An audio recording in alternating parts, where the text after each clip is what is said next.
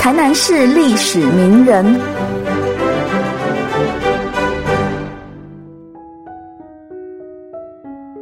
各位听众好，很高兴今天来跟大家讲一个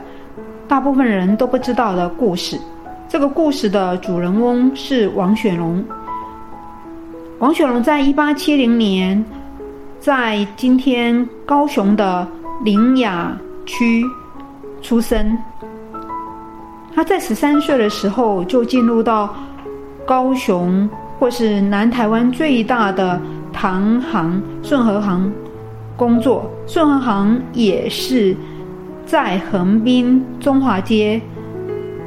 三大中国的商号之一。那么这个时候的顺和行是由鼎鼎有名的陈忠和所负责。王雪龙进入到。顺和行之后呢，非常受到陈忠和的赏识，所以很快的就被派到横滨去担任记账。之后呢，变成横滨的副总经理。从一八八五年到一八九五年，王雪龙都待在日本，因为在日本长时期的居住、经商。他也经常往来东京、大阪、神户、长崎，甚至也到香港去进行贸易。在这样的状况之下呢，他的日语非常的好。他跟一般传统在中华街里面的华人不一样，他不但精通外语，而且呢，他也到处去学习。那么，他甚至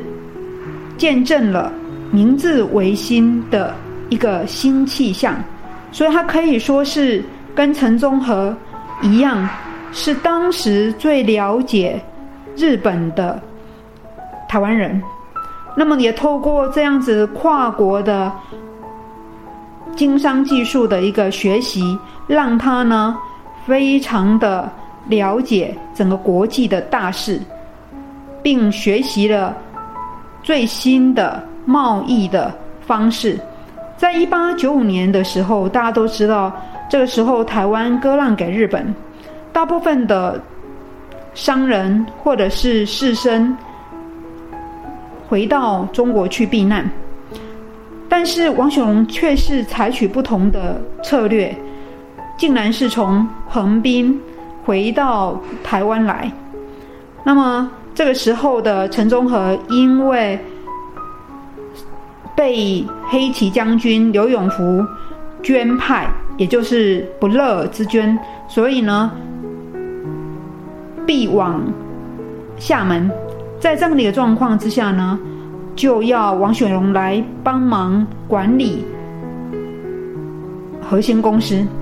那核心公司其实在一八八七年由陈忠和跟呃，原来顺和行陈福谦家族所成立的一个新的公司，王雪龙就是因为在一个变局之下，帮自己的老板嗯看管核心公司，所以呢，一八九六年当陈忠和从厦门回到台湾之后呢，也很快的要思考到底要怎么安排王雪龙的。未来，在这样的一个状况之下呢，呃，由于台南地区大部分的商人都回到中国去，商业界可以说是处在真空的状况之下，所以呢，他们主仆两人最后决定由王雪龙到台南来。那么，在一八九六年的十二月。王雪龙就进入到今天台南市的和平街，开设德昌洋行，或称为德昌公司。那么在今天的天宫坛，都还可以看到一八九八年王雪龙以德昌洋行的名义捐款的样子。这个公司的特色其实大部分是模仿我们刚刚说的，在一八八七年成立的核心公司的一个状况。也就是说，他们其实因为跟洋人做生意，或者为了要国际贸易的拓展，他们采用的是公司的制度。但是这样的公司制度呢，不是我们传统所想的，只是纯粹去模仿西方的模式而已。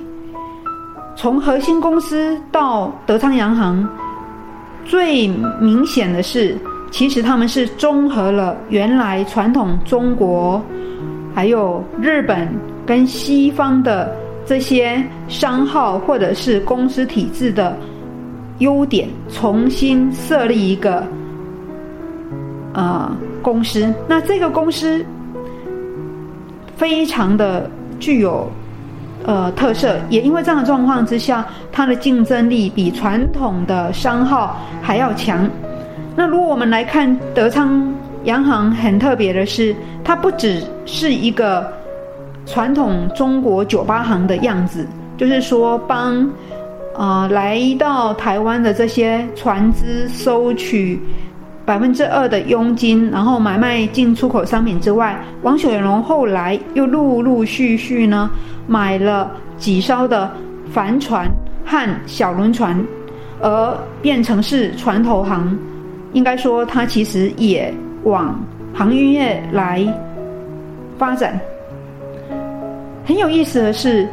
为什么王雪龙会在一八九六年的时候采取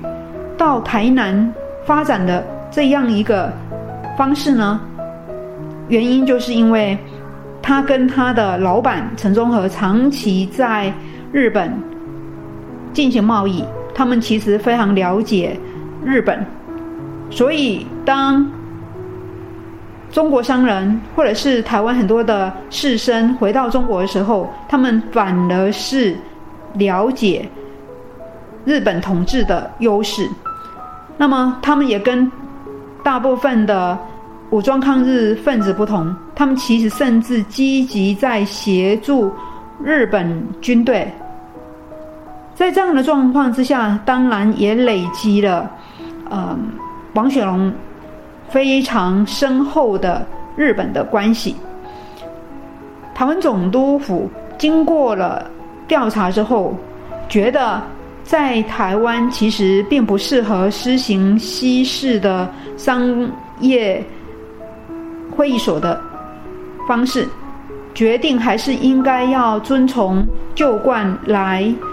设立台南三交，也就是说。原来，因为大部分的中国商人都回到中国去的一个状况之下呢，在台湾总督府的劝诱之下，王雪龙重振了台南三交，变成台南三交的第一任组合长。透过三交组合，王雪龙不仅引入了西方和日本的制度。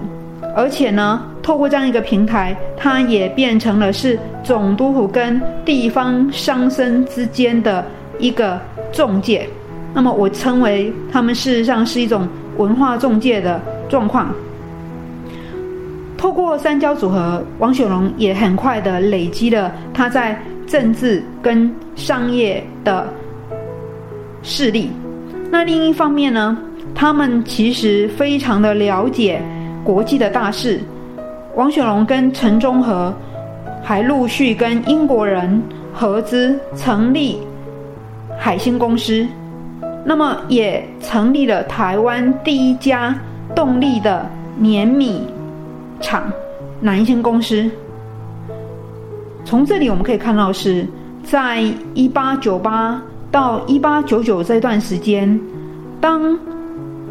台南。商界都是在混乱的状况之下呢，陈忠和和王雪龙反而可以利用这样的机会，透过他们跨国贸易的经验跟网络，一方面联络了中国、台湾、日本、英国的资本，成立各种的公司，那么呢，也引进了最新的技术。另一方面呢，王雪龙呢，还因为在日本长期的这样的一个经验，成立了台湾第一家以台湾人资本而共同设立的盐水港制糖株式会社，甚至他还进一步，呃，整合了整个台南地区的这一些制糖或者是业主们共同设立的台南制糖株式会社。那么，在一九零三年的时候呢，他们又引用了日本帝国所颁布的银行法令，那么呢，进一步跟总督府申请设立台湾第一家由台湾人资本为中心的农商银行。我们从农商银行的建立就可以知道王雪龙的影响力有多大。事实上，这个时候的日本大藏省是不同意银行成立的资本小于五十万日元，所以呢，农商银行其实成立的资本是很低的。但是在这样的状况之下，他们还是透过各种的方式引用日本的银行条例来游说总督，最后。还是由总督亲自到日本东京来跟大藏省说服，而让王雪龙成立农商银行。从以上的这些说明，我们可以知道，其实早在一九零五年以前，王雪龙已经透过他在跨国贸易所学到的这样的经验呢，逐渐累积他在。台南的经济势力，除了经济势力变成是台南的第一富商之外呢，另外呢，他其实也逐渐成为代表性的士绅。很可惜的是，一九零五年日俄战争，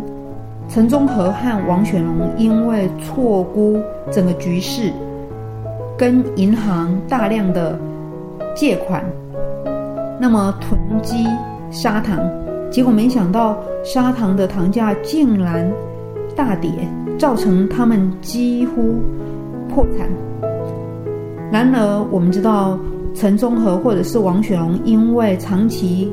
在横滨、在日本的经验，使得殖民地政府其实是相当依赖他们的，所以呢。他们没有办法让王雪龙或者是陈忠和破产，就要求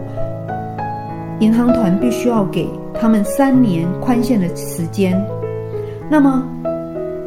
虽然如此，可是我们知道，一九零五年之后，包括大阪商船株式会社、三井集团等等日本内地的大资本家，其实在日俄战争之后。逐渐来到台湾，这也使得王雪龙雪上加霜，他的事业其实受到非常大的创击。那么之后，其实他也开始要慢慢去调整，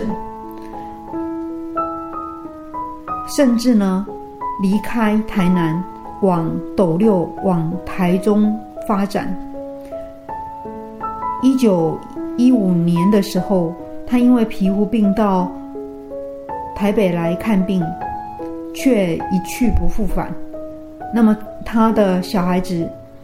都是领养的，没有办法继承他的才干。最后，一代台南最大的糖商就这样子没落了。